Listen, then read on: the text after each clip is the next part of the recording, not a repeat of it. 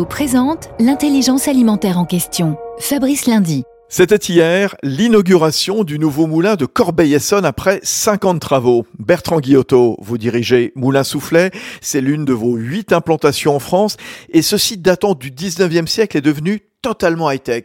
Exactement, Fabrice. C'est un moulin du 19e siècle qu'on a complètement reconverti. D'abord, c'est assez rare d'avoir des moulins tout neufs dans la meunerie euh, française.